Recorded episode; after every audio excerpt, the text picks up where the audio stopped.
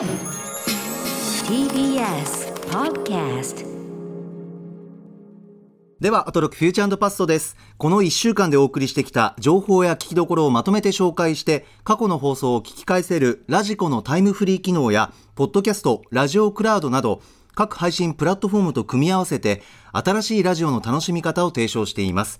さらに、Spotify では番組のアーカイブだけではなく、オンエアした曲のリンクや、ここでしか聞けないオリジナルコンテンツ、別冊アフターシックスジャンクションを配信中。すべてがまとまったプレイリストが便利でおすすめです。さて今週は歌丸さん、そしてライムスターマネージャー幼いさん、構成作家古川さん、そして橋本プロデューサーの4人で大ヒット中の映画花束みたいな恋をしたのネタバレ座談会をお送りします。この後9時に更新されます。ご期待ください。さあということでフューチャーパスト入る前に福田さん、はい。最近いかがでしょうか？ご無沙汰しております。えっ、と、私が出ない間に、ええあの、フード理論じゃなくて、イート理論というのが 確立されて、すごい楽しみにしてます。えっとそうですね。私は映画の中の人が 食事をしているシーン、えっと、イートシーンが好きでということですね。はい。ありがとうございます。なんか、いいですね、それね。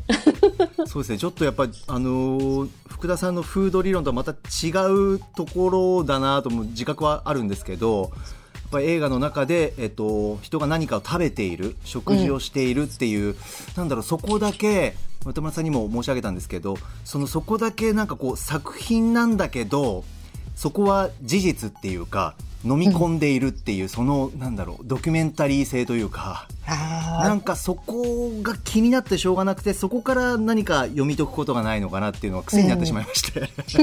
はい、そんな状況でも、なんかあると楽しいですよね。あの、髪型が気になる人は気になるし、洋服とかねええ、ガンとかね、ええ。うん、なんかそういうのあるとね、見るのがね、楽しくなりますよね。あそうなんですよね、うん。あのその髪型で言うと、この後振り返りますけれども火曜日のねオープニングトークでは宇垣ねえ。アナウンサーがね、うん。ちょっとねあの花恋に関してのね髪型そうですね。振り返りましょう。の。ええそうですね。はい、はい。そんなところでしょうか。はい。さあそれではそろそろ始めてまいりましょう。ここだけ聞けば1週間がわかるアトロックフューチャーパストパスト編。2月8日月曜日からのこの番組のパスト過去を振り返っていきます。今夜も各曜日のアナウンサーが振り返りを行っています。まずは8日月曜日月曜パートナーの熊崎和人です。2月8日月曜日振り返ります。6時半からのカルチャートークは映画監督の西川美也さん番組初登場。昨日2月11日に公開された西川さんが監督脚本役所広司さんを主演に迎えた映画「素晴らしき世界」について伺いました。7時からのミュージックゾーンライブダイレクトは去年12月にリリースした最新シングル「みんな迷子は歌丸さんも大絶賛」ユフィこと寺島由布さん登場。宮野源人さんとのアトロクでしか聴くことができないアコースティックライブを届けてくれました。そして8時台の特集コーナー「 Beyond The Culture はノーナ・リーブス西寺豪太プレゼンツ邦楽スーパースター列伝番外編。今聴いてほしい少年隊の名曲トップ5をお送りしました。私今年に入ってというよりもこの前の土日になってようやく少年隊沼に入りました。とはいえまだまだ初心者ですので今回の郷太さんが選ぶ少年隊の名曲トップ5というのは今最も私が欲しい情報と言っても過言ではありませんでした。この5曲を知らせてくれてありがとうございます。またここからいろんな曲をたくさん見たり聞いたりしていきます。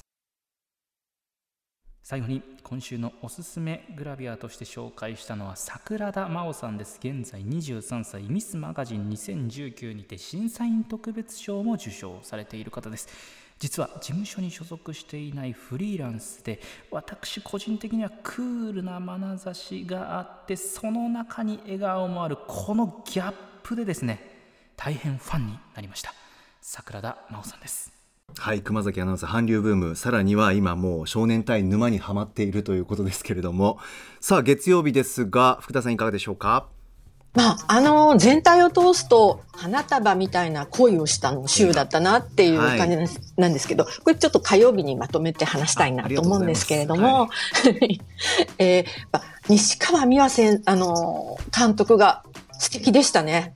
なんかそうですね。うん、声の佇まいといい、なんか2006年の映画のあの、揺れるっていう映画がすごい好きで、小田切城と、えー、香川照之さんの二人が、あの、主演だったんですけれども、全部見てるっていうわけじゃないんですけど、今回の、あの、崎隆三さんの小説を原案として映画化っていうのはすごく意外で、あの、私の世代で言うと、今村翔平監督の復讐するは我にありっていう、尾形健さんがあの主役の、あの、な、まあ、殺人鬼みたいな人の 映画なんですけれど、なんか、なるほど、そういう感じの、あのー、なんていうのかな、小説を、っていうのがすごく意外で、でも逆に面白いなと思いました。あとやっぱり役所広司さんのなんかこう、生きる伝説を聞けて、なんか。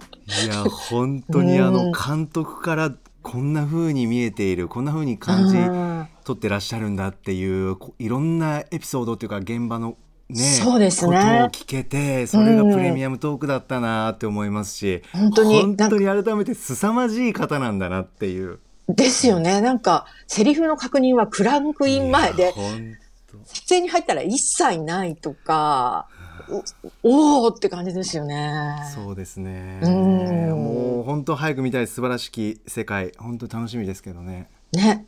あとは、えー、イキリ言動。これなんか、新コーナー、はい。そう、新コーナーになったんでどうなのかなと思ったら、もう思いっきり爆笑してしまいました。面白かったですよね。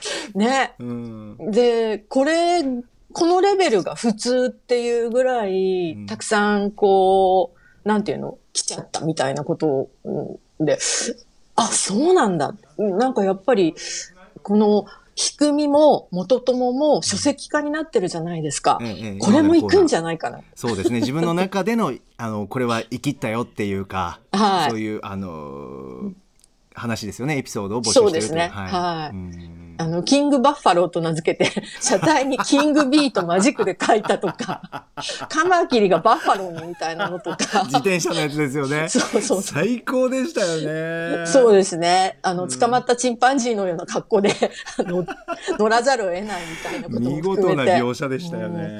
あ、文章がやっぱみんなうまいですよね。そうですね。うん。なんか、あの、はがき職人さんも書いてきてくださってるんですけれど、やっぱり、はい。あの、それ以外の人が、なんか、あ、そうだ、書きたいと思うような、なんかコーナーが、やっぱり、アトロクにはあって、歴代、仕組みも元友も、なんか、普段だったら、ちょっと、投稿しないような人もしてくれてるんじゃないかなっていう気がして、すごい注目してます。なんか入りやすいですよね。あの学生時代に誰しも何かね、特に青春時代とかはちょっと見栄を張って頑張ったよっていうようなことがあるので、ちょっとしたエピソードでもいいので、皆さん新コーナー、イキリ言動、月曜日のコーナーでございます。お待ちしております。はい。私も待ってます。ありがとうございます。あの、それからやっぱり8時からの、えー、はい、少年隊、名曲トップ5最高でしたね。こちらまずメールをご紹介しましょう、えー、特集です、はい、えー、ラジオネーム某栄養士さん、えー、私が今週一番印象に残ったのは2月8日月曜日の西寺豪太さんプレゼンツ。今聴いてほしい少年隊の名曲トップ5です。告知されてから自分でトップ5を予想してみたり先日手に入れた少年隊35周年ベストアルバムを聴いたりしながらとても楽しみに待っていました。特集のオープニングでは豪太さんの厳粛な口調でのかっこ笑い。トップ5からトップ2までの発表があり私の大好きな星屑のスパンコールとダイヤモンドアイズが入っていたのですでに私は興奮状態でした。一曲一曲丁寧な解説や裏話だけではなく限定版でしか聴けない2020年バージョンとの聴き比べ少年隊3人が選ぶベストソング。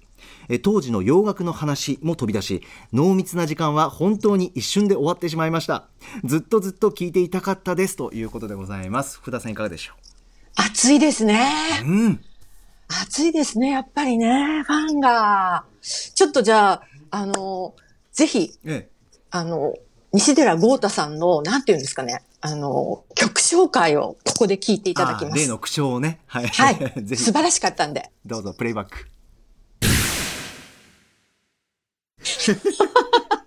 ロンゲストナイトじゃなくて、ロンゲストナイト。ロンゲスト、前、なん、前説って言うんですか？こういうの。もう、なんか、ロッテ歌のアルバムとか思い出しちゃいましたよ。玉置浩二か？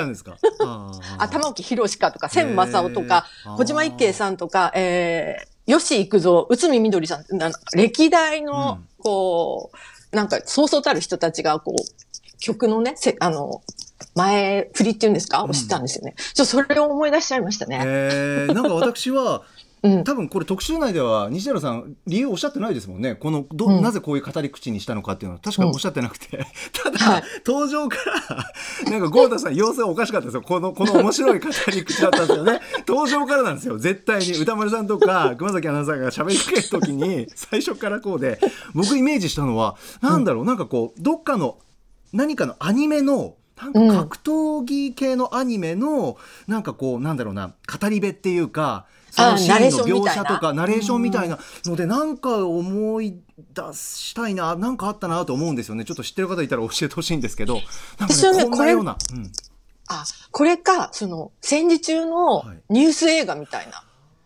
あ戦時中のなんかなんかララジオから聞こえてくるようなそうそうそう。なんかニュ,、うん。ニュース読みっていうかななんですかね。あ、うん。戦況を報じるような。あ確かに。そうですあそうです。そのイメージあるかもしれない、ね。ちょっと豪太さん 何か理由があったら つぶやいていただいて教えてほしい。最高最高に面白かったです。あとやっぱなんといってももう少年隊びっくりするぐらいかっこいいですね。かっこいいぼですね。僕はもうこの豪太さん初での少年隊の皆もちろんあの存在というかあの名曲は知っていたんですけど、改めてねうわーダイヤモンドアイズ最高イントロからとか星屑も最高だなとかミッドナイトもまた違う曲調で素敵だなとかもうわハマりそ私はなんか新たなフードソングを発見してしまって、おあの、植草さんが、はい。あの、好きな曲、今一番好きな曲っていうのは、お好みう焼きっていう曲で、出ました。なんでと思ったら、うん。あの、東さんが醤油顔で、ソースとケチャップで、うん。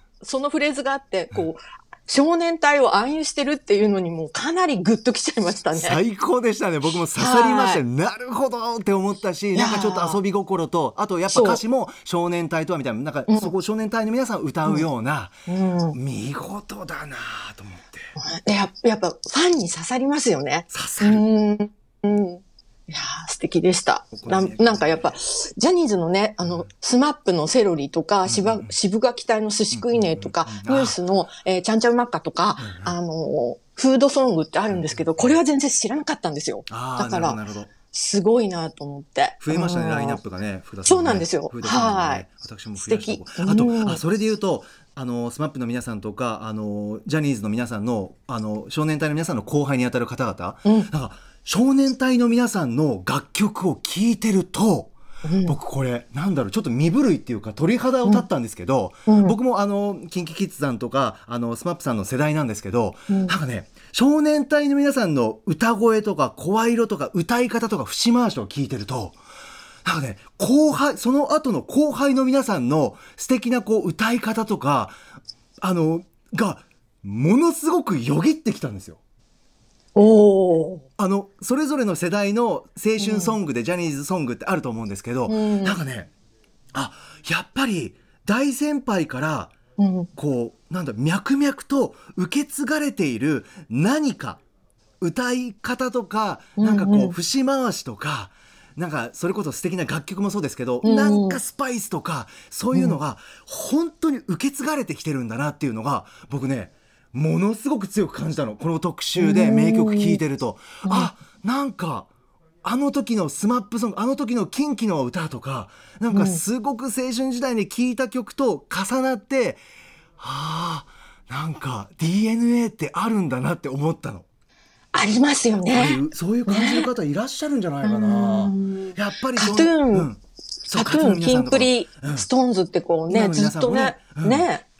だから踊りとかだけじゃなくて、うんなんか歌にもやっぱりこう、うん。大切なものって、うん。いろんな方々に広がってるのかなって、うん。改めてそう思って音楽の聴けるラジコタイムフリーで聴いてほしいなってあ絶対聞いてほしいです。これははい。ね、他の方も感じるんじゃないかな。はいぜひぜひ聴いてください、さあ続きましては9日火曜日です火曜パートナーの宇垣美里です。2月9日火曜日、振り返ります。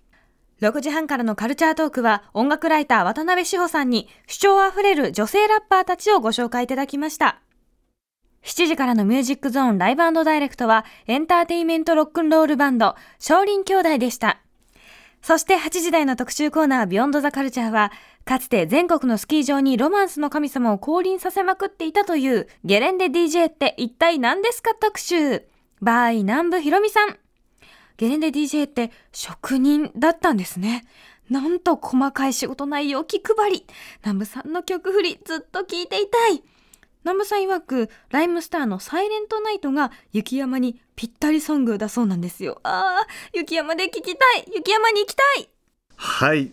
確かに雪山に行きたいというかもう雪山に行ったような気になるくらいの開放感がありましたけども特集振り返っていきますがまず火曜日いかがでしょうか福田さん。あの、やっぱりオープニングトークで、花束みたいな声をしたのお話がやっぱり宇垣さんと、あの、歌丸さんで盛り上がっていて、有村架純さんの前、前髪の変遷がすごいっていう話とか、そうですよね。あの学生時代が持ち合ったその前髪から、綺麗にこう書いたストレートの前髪になったっていうか、はいはい、ちょっとそういうのは服飾理論だなと思って、やっぱそういうところもやっぱり、あの、目で楽しむ、まあ音も聞こえますけれども、映画っていうのは、やっぱりね、見るところをね、見てるとね、また、あの、ストーリーはこっちの線で追いながら、あの、自分の興味のあるところはもう一個の線で追っていくっていうのは、やっぱすごい楽しみ方ですよね。いや、本当に二つこう、操作線が入、あの、走ってる感じとかで。うん、なん歌村さんもおっしゃってますけど、いろんなところに光を当てると、キラキラしてって、いろんな角度で面白くなるっていう、そうですね。おっしゃってましたけど、はい、あの、このオープニングトークに関してはメールいただいておりまして、えー、ラジオネームリコピンさん、えー、今週一番印象に残ったのは何といっても火曜日の冒頭宇垣さんが語る花束みたいな恋をしたです。その視点にしびれました前髪の変遷に始まりまして自身の話、えー、容量が悪い。花束には根がないのよ。私ならファイトあ、まあ、戦いが始まるなど、えー、金言だらけでした。短い中でもまとまった内容でとても面白かったです。宇垣さんの言葉を踏まえた上でまた見に行きたいと思いました、ね、確かにね いろんなワード面白かったですよね宇垣アナウンサーのね。やっぱり語彙力っていうかいろんなキラーワードっていうか。そうですね、はい。うん、私花束みたいな恋をしたっていうタイトルと、うん、主役の主演のお二人の感じからして、うん、なんかちょっと少女漫画みたいなロマンチックな、ロマンチックなラブコメぐらいの感じなのかなと思ってたら。まあ、予告ベースとか、そのタイトルとか、ちらっと見た映像だと、違う。実は私まだ見てないんですけど、ええ、皆さんの話だと全然違うって話で、え、でも、なんでこのタイトルなんだろうと思ってたら、そう、あの、今の、あの、おはがきにあったように、花束なのよ。でも、ではないのよっていうのが、なるほどって、でもこれ絶対そうなんじゃないかなって思いましたね。なるほど、なるほど。また花束みたいな恋をしたという加工系ですからね。まだ見てない方、ちょっと、ね、実際、あの、ご覧になっていただけたらというふうに思います。はい。そうですね。するじゃないもんね。したいとかでもなくて、ね。加工系だって僕もね、最初思ったんです。はい。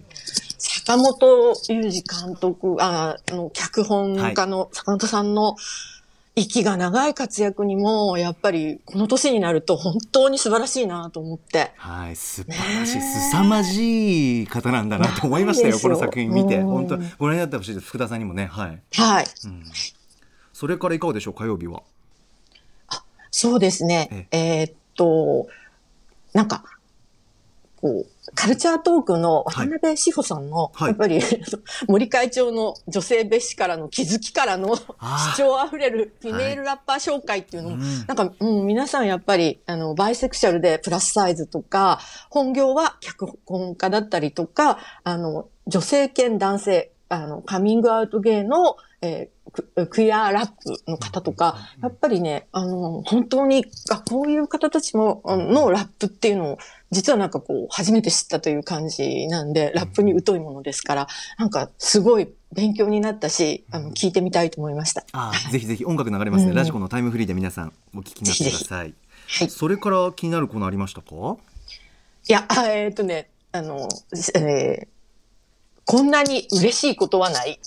マイスイート褒めも、なんかすごい。あの、ほ褒められたというエピソードのコーナーですよね。はい。やっぱ、ミノは特別格好悪くもないから、ちょうど真ん中ぐらいだなとか。箕輪田ディレクターですよね、この番組のね、に関しで、古て。川そう古川さんのロングコートを試着して、お客さん雰囲雰囲気がありますねとか。の古川さん、はい。うん、でも、どっちもなんかわかる気がするし、これもなんか書籍化狙えるんじゃないかなっていう。やっぱり本が想像つきますか？本。そうですねつきますねはいこれもね、やっぱりうん、誰しも日常にね、あの、少しだけアンテナ張るだけでいろいろありそうですよね。そうですね。うーん。マイ言われてみたうんい褒めとかね、ありそうですよあね。自分の希望というか、これぐらいだったら言われて嬉しいなとかって、この加減とか、あ あー、なるほどね。そういうのを募集してみたらいかがでしょうかというところですが。あ、そういうのもいいですよねは。いで、やっぱりそれからもう、もう、ビヨンドザカルチャー。いやゲー、もう参りましたよ。ゲレンデ DJ 特集。ね、ちょっとメーはいルまず読みますね。えーこちら、ラジオネーム、未確認思考文体さん。えー火曜日の南部ひろみさん、島尾真帆さんによる特集、ゲレンデ DJ とは何か特集が本当に懐かしくて最高でした。え実は私南部ひろみさんのゲレンデ DJ プログラムスノーエクスプレスをリアルタイムで聞いておりました。当時ということです、えすごい。そうなんです。というのも南部ひろみさんが DJ をされていた旧スキーボール塩原。えー現ハンターマウンテン塩原は私の地元。えしかも当時勤めていた会社の先輩たちのえー専属運転手かっこ笑いとしてスキー場へ何度も行っていたのです、まあ、先輩たちを送っていたんですねスキー場にねよく。でスキー場への渋滞を避けるために深夜に現地入りしていたあの頃が懐かしい、えースキー場オープン待ちの車内で先輩たちが何をスノーエクスプレスの DJ にリクエストするかで盛り上がっていたのを昨日のように覚えています、えーとにかく当時から南部さんの DJ ずば抜けてました、えースキーやナンパに勤しむ先輩たちを待っている間レストランやアミューズメントコーナーで私が聞いていたあのプログラムが南部ひろみさんによるものだったなんて本当に感無量です。特集内で、えーオンエアされた楽曲もあの頃を思い出させる名曲揃いで思わず涙腺が緩んでしまう最高の特集でした。また来シーズンもぜひ特集をお願いいたします。行くたびにかかっていたケニー・ロギンスデンジャーゾーンの謎が数十年ぶりに解けたのも嬉しかったです。笑いということです。すごい。ああ、ちょっと涙がにじむね。もうラジオならでは。わあありがとうございます。南部さん聞いてるかな？ねえ、聞いてくださってるような気がしますが、南部さん来ましたよ、こんなメール。ねえ、すごいすごい。ちょっとじゃあ南部さんの名調子を聞いていただきましょう。あ、はい、プレイバック。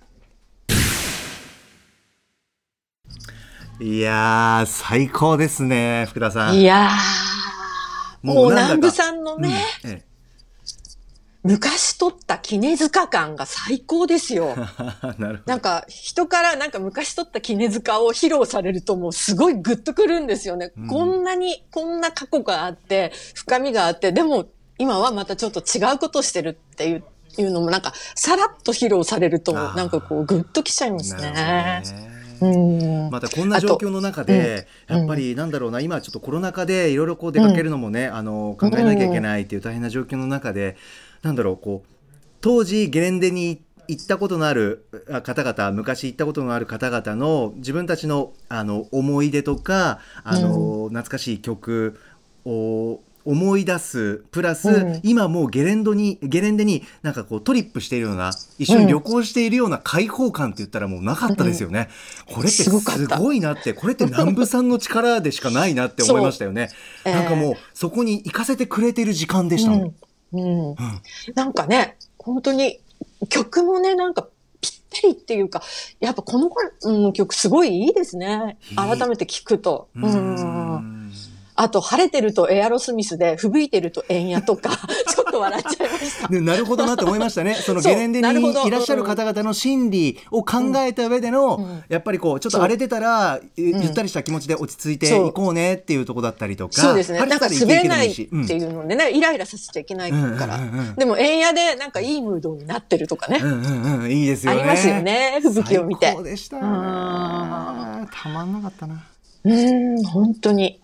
あと、またやっぱりこう、あの若い方々で聞いてくださっているリスナーの方々でやっぱり自分たちにとっては懐かしくないよっていう方々もいらっしゃると思うんですけどやっぱり南部さんの DJ からの曲紹介からのゲレンデを想像させるようなトークでやっぱマッチしてるの間違いないから今サブスクリプションでねあの聞き放題だったりするんでやっぱダウンロードしやすいしここでの名曲に出会ったリスナーの皆さんもいるんじゃないかなと思うんですよねたくさんね。ね。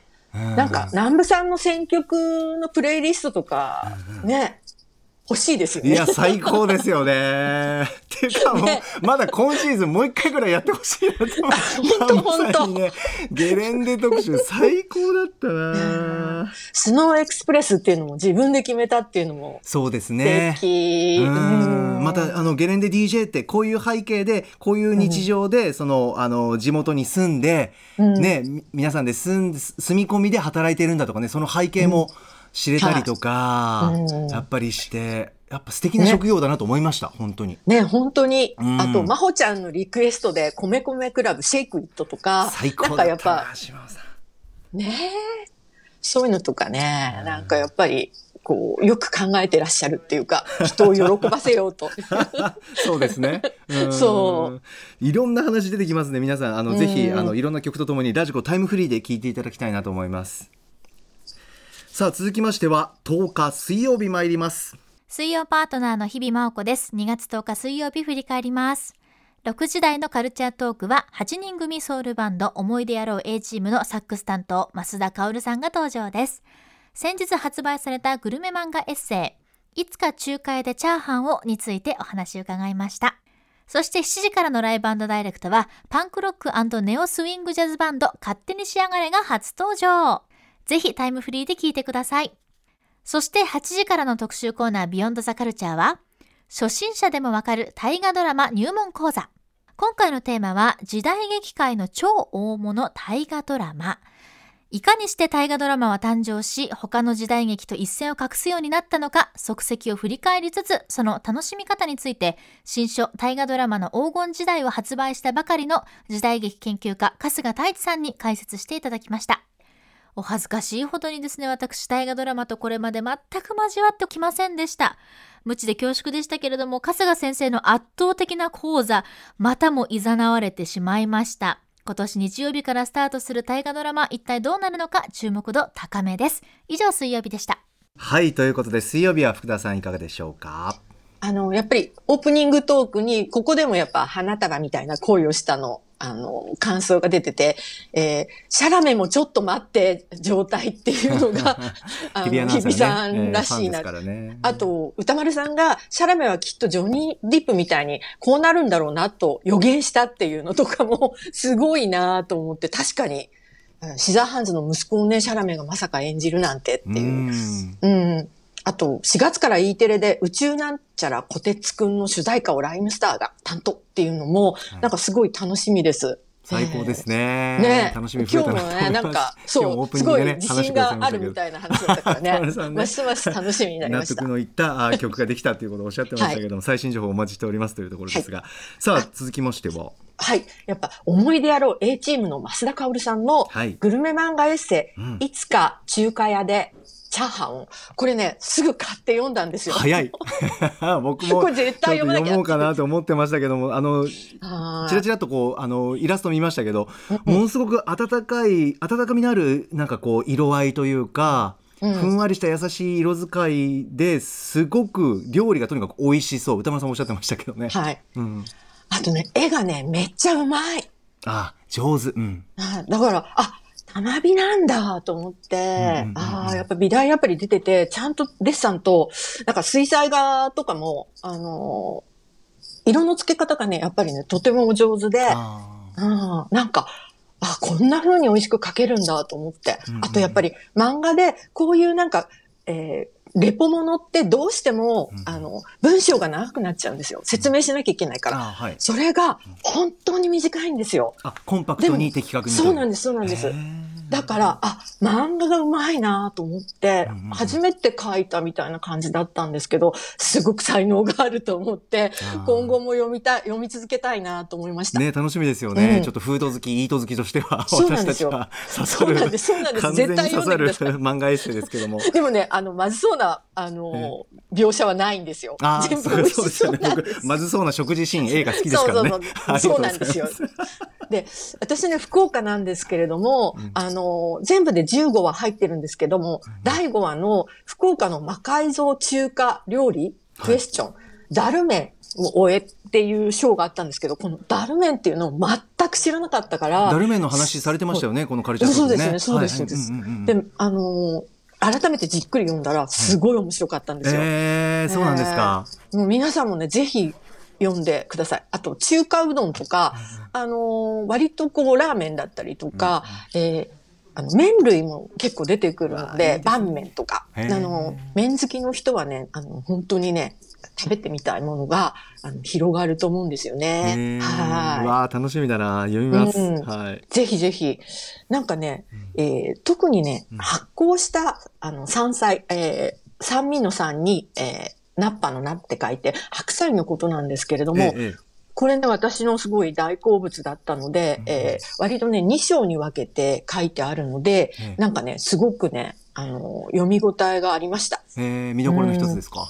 そうですね。えー。あとですね、うんうん。えーまあ、この、なんだろう、一冊は、えー全15話あって、まあ、さっき言いましたけれども、はい。ん西の方に熱いんですね、話が。西、まああ、日本列島の西の方。うん西の方に。うんで、えー東京が多いんですけど、ええ福岡、長崎、広島、大阪、京都、神戸、えー東京みたいな感じで、ええ西の方なんですよ。だからこれ、きっとね、第2巻は北の方に行くと思うんですよ。あ、なるほど。続編は西ではなくて、東でもなく、北の方に行くんじゃないかな。北、うん。まあ、東でもいいんですけど、なんかやっぱり、こう、行くんじゃないかなと。北海道とか、そっちまで行ってほしいですね。縦断してくれますかね。でもね、売れてるから、うん絶対ね、えー、縦断してくれると信じてます。しかも読みたいです。その頃にはいろんなところにね、皆さんも旅行行けるようになってたらいいなと願いつつというね。そうですね。本当そうでですね。そうですね。んまあでも絶対中華料理食べたくなりますもんね。確実にこれ読んだらね。なりますなります今宅配とかでもね、いろいろありますから、ちうんょっとね、いかがでしょうかという。はい。はい。それから、福田さんあ特集いきますか、あ、そうですね。はい。はい長く話しちゃいました。いえいえ、とんでもないです。特集面白かったです。まずメール紹介します。ラジオネーム、ふんどしゆで太郎さんから。えー今週水曜8時台、春日太一さんによる大河ドラマ入門特集、とても良かったです。毎年見よう見ようとは思いつつ、なんとなく敷居の高さを感じていた大河ドラマですが、そもそも子供から大人まで楽しめる娯楽対策として作られてきたという話。そして最近は制作側が公式で各エピソードの5分ダイジェスト版を作るなどどうにか多くの人に見てもらおうとしている事例が紹介され大河ドラマに対して抱いていたイメージがいい意味で覆されました。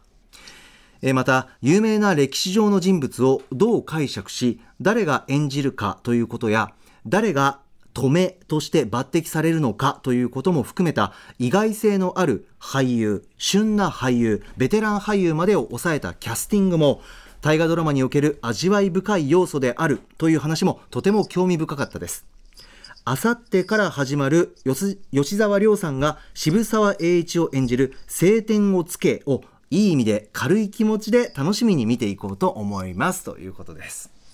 ああ、素敵な、あの、お便りでしたね。もう言いたいことが全部入ってた。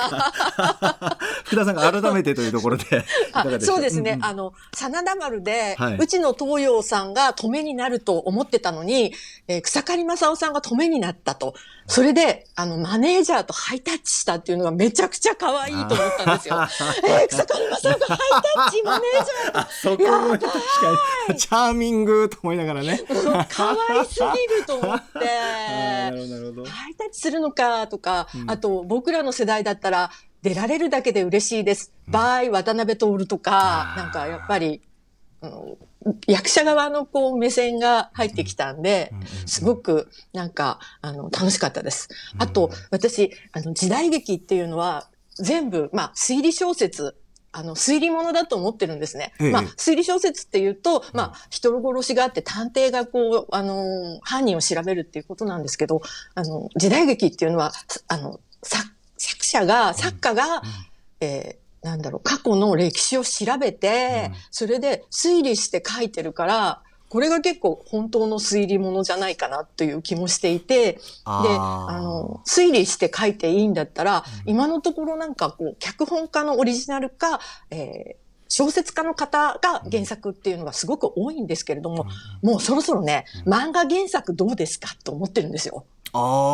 漫画原作って今まではなかったんですか、ね、ないです。多分ないですよ。うん、参考にされたりとかは、うん、したかもしれないけど、ええそれで私の、えベスト3を言っていいですか？これを大河にしてほしい。希望と福田さんのね。はい。はい。これを絶対言いたかったです。はい、はい。教えてください。はい第3位、うん。山田義弘、は表現物。あ、表現物。はい。これは、あのーそうですね、ちょうど、えーっと、お茶の道具をめぐって、こう、なんていうの、乱世の世を見ていくみたいな話なんですね。だから、戦国時代ですか？まあ、戦国時代です。はい。だからみんな出てくるんですよ。あのーこう、明智光秀も出てくるし、秀吉もいるし信長もいるしうん家康もいるしそうです、というようないるしっていうそういう話ですね。え、はいお茶、お茶にまつわる話なんですか？そうです。あの、いわゆる名物って言われるものをどういうふうに、こう、それが欲しくって、戦争をするぐらいの勢いだったりとか、あの、お茶物欲の話。みたいな。そう、お茶碗ですね。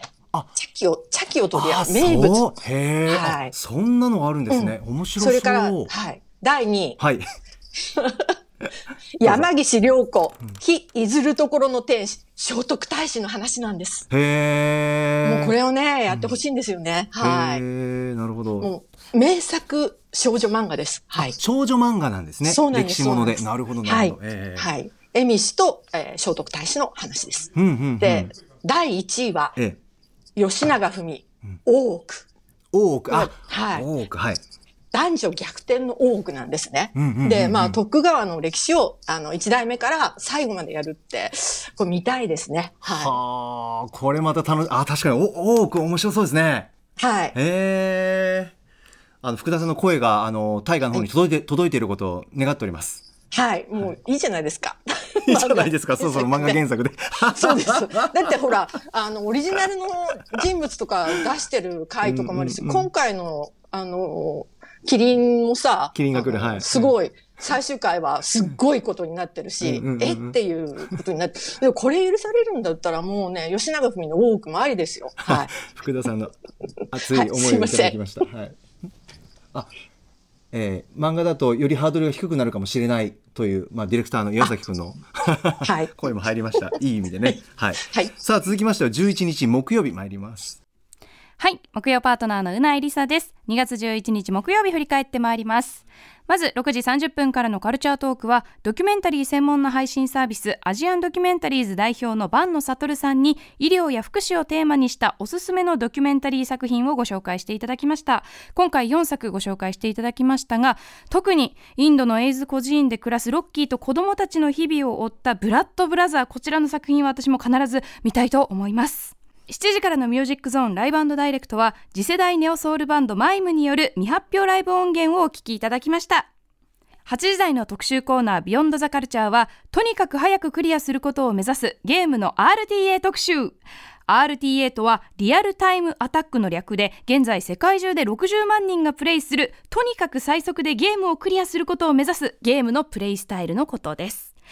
日本最大規模の RTA イベント RTA in Japan の代表のモカさんと現役 RTA プレイヤーの豊真奈さんに RTA の歴史だったり楽しみ方まだ人気のあるゲームなどを伺いました。あの私も RTA 昔から見てましたけれどもその見る側からすると本当に緊張感もあるし応援しがいもあるし最高のエンタメなんですよ。だけど奏者になる側ってとてつもない緊張感とプレッシャーを常に背負ってるからもうね本当に挑戦されてる方すごいなっていつも思ってたんですそんなねお話を今日伺えることができてとっても面白かったですぜひ皆さんも RTA in Japan でどんな世界があるのか検索してみてください以上木曜日でした面白い世界でしたね。RTA もね、これから振り返りますが、福田さんいかがでしょう？木曜日です。はい。えー、プロがおすすめする今見るべきドキュメンタリー特集、アジアンドキュドキュメンタリーズ。やっぱすごい、あのー全然知らない世界だったので、あの速攻ちょっとその、チャリティーのやつ、あの頼んじゃいました。ちょっと、まだ昨日のことだったので、えええーブラッドブラザーをまだ見てないんですけれども、うんうんうんあの、見ようと思います。そうですね、はい。配信サービス利用してその料金があのチャリティーに回るという、はいサービスをされてる、ね。素晴らしいですよね。はい、うん。なんかびっくりして、えっ、と、なんか面白いなと思って。なんか面白いっていうことで見てもいいと思うんですよね。うん、興味深いだっったりとかその世界に触れるということがねドキュメンタリーですからね。そうです、そうです。はい。うん。なんか、そういうことでした。またはいコロナ禍に入ってからどんな作品というか、まあ、ドキュメンタリーを配信してくれるのか、これからの作品もね楽しみだというか注目だというのを歌丸さんもね今日おっしゃってましたけどもはい皆さんも、えーぜひドキュメンタリー専門の配信サービスアジアンドキュメンタリーズあチェックしてみてください。さあそれからそうですね。やっぱ、とにかく早くクリアする。ゲームの RTA っていうのが、はい全く知らない世界だったので、はいあの、えー RTA をする人のことを奏者と呼ぶっていうのもなんか、こう、どっかのこう、本当になんか SF 小説みたいな感じで、奏者って呼ぶってなんかかっこよくないですか。そうですね。まさに走り抜ける駆け抜けるみたいなねうん。ゲームの世界をすぐそうですね。すぐクリアされてはい、それで、あの、スーパーマリオ、えー64の最速記録、それは6分31秒っていうのがすごい、考えられないねあえ。ーだから、なんだろう。そうなんですよね。あの、与えられたもので遊ぶっていうことはこういうことなんだなって、うんそういう、なんか世界中から裏技とかバグを利用して自分が楽しいと思ったように遊ぶっていう、なんかそういうことが、あ、なんかこういうゲームでもできるんだと思って。そうですよね。うん素敵なことですよね。なんか目線付けというか、そうね楽しみ方っていうか、うん一個のものだけど、何か思考を変えるだけで、とか、取り組み変えるだけで面白くはいなってくるって最高ですよね。なんか、レゴとかはよくチーク玩具って言われてね、あの、言われてますけど、なんかこういう風にして遊ぶんだったら、ゲームもやっぱりチーク玩具だなと思って、ああ、ある種の。なんか、ううんん、すごいクリエイティブだなと思いました。ああ、はいそうですね。いろんな可能性があるので。はい。そうですね。なんか日本初っていうのもすごい面白くって、はいあの東大の極限攻略研究会ってなんかもうめっちゃ、これもなんかネーミングかっこいいなすと思ごいですね。RPG のゲームを可能な限り低レベルでクリアする。うんすごいですよね。ねえ、なんか、やっぱ遊びってクリエイティブだなってうん思いましたね。なんか。うん、そこの思考っていうか、マインドの素敵さを受け取れる特集でもありましたよね。本当そうですね。うんはい。はい。皆さんもぜひチェックしてみてください。はい。さあ、続きましては、12日金曜日です。はい。えー6時後半の週刊映画辞表ムービーウォッチメン歌丸さんが評論したのは映画ジャスト6.5戦いの証でした続いてはこちらです7時のライブダイレクトはシンガーソングライター北谷達也さんでしたそして今は今週の番組内容を振り返っていますさあということで本日振り返りで紹介した各コーナーはラジコのタイムフリー機能やスマホアプリラジオクラウド Spotify アンカーなど各配信プラットフォームのポッドキャストでもお楽しみいただけます。以上ここまでアトロクフューチャーパストパスト編でした。この後は来週1週間のアトロク予定をまとめてお知らせします。では来週1週間のアフターシックスジャンクションの予定を一気にお知らせします。まずは15日月曜日。6時半はスーパーササダンゴマシンさんに TBS テレビの金曜ドラマ「俺の家の話」がプロレスラーの目から見ていかに素晴らしいかをプレゼンしてもらいます。7時は3人組バンドブーストが初登場。8時は今はもう行けないけれど思い出に残る店があなたにもきっと一軒くらいはあるはずだ。あるはずだ、えー、続き京一プレゼンツ。二度と行けないあの店で特集です。え続いて16日火曜日。6時半からはエッセイコミック「道草日記寄り道日記」の作者、えー道草春子さんが番組初登場。7時は DJ ワイルドパーティーさん。8時は音楽ジャーナリスト高橋義明さんによる月一音楽企画。今の洋楽シーンがすぐわかる月間ミュージックコメンタリー2月号。17日水曜日6時半からのカルチャートークと8時台のビヨンドザカルチャーは作家加藤茂明を徹底解剖特集。アイドルグループのニュースのメンバーであり作家としても活躍されている加藤茂明さんがアトロク初登場。新小説、えー、新しい小説「オルタネート」についてや自作に反映されたカルチャーはたまた去年のベスト映画についてなどなどお時間の許す限り語り合います。7時は5人組バンド For Tracy Hyde が登場です。18日木曜日6時半はゲームジャーナリストのジニさんが登場。現在人気上昇中のパソコンゲームエスケープフロムタルコフの魅力を紹介してもらいます。7時は d j k o さんが2度目の登場ドゥダンスとあります。どう盛り上がるんでしょう。8時は勝手に受験生応援企画。あなたが見つけた面白入試問題特集をお送りします。そして19日金曜日6時半からの週刊映画辞表ムービーウォッチメン。来週歌丸さんは哀愁シンデレラを評論します。7時はナイーブスーパーが初登場。8時からは1週間の番組を振り返るアトロックフューチャーパスト。来週は映像コレクターでビデオ考古学者のコンバット REC さんとお送りします。さあ来週も盛りだくさんです。福田さんいかがでしょう？まあやっぱり作家加藤シゲアキを徹底解剖特集気になりますね。福田さんはもうあの加藤さんと以前対談もされてましたもんね。あそうですねあの、オル、オルタネートっていう、あの、新刊の、えー、とてもたくさん、あの、料理が出てくるんですけど、うん、それのレシピカードをちょっと作らせてもらったっていうご縁で、はいええ、だからやっぱりすごく歌丸さんの話が出てきたんで、うんうん、あの、何年ぶりなんですかね？なんか意外と、7、8年ぶりなのかもしれないですね。うん、歌丸さんの番組に出られるのは、すごく楽しみです。はい。そうですね。それから他にはいかがでしょうか？あ、それから、あの、道草日記、えー、寄り道日記の、えー、道草春子さんが、あの、初登場っていうのもすごく楽しみです。うんうんうん、これ、古川、古川さんがすごい推してらっしゃって。はい。はい。で、その文章もすごい素晴らしかったんで、ええ、なんか、とても楽しみですね。はい。ああ、なるほど。それから私個人的にはやはり僕木曜日の d j k o さん登場。これも k o さん大好きでしてもう本当に もう盛り上がるし楽しいしもう笑えるしもう最高なんですよね。登場で2度目ですからね。それから元受験生としては気になるの8時の勝手に受験生応援企画面白問題特集これも気になるなねえ、うん、どんなんだろうっていうので、ちょっと想像つ想像つかないですね。あ、リスナーの皆さんから、こんなちょっと変わったというか、面白い問題文、問題文章あったよっていうことならしいですよ。おお。あったかな？何があったかな？もう忘れちゃってますね。確かに受験シーズンですもんね、今ね。あ、そっか。ちょっと受験生の皆さんも勉強大変だと思いますけどね。ちょっと、はい、あの、笑えるんじゃないかなと思うんですけどね。はい、はい。息抜きに。あと、鈴木京一さんプレゼンツの二度と行けないあの店でっていうのもね、うんはい、とっても楽しみですね。そうですね。あなたにもきっと一件くらいはあるはずだ。ね これはだから、福田さんいかがですか？やっぱあるものですか？一件くらいは。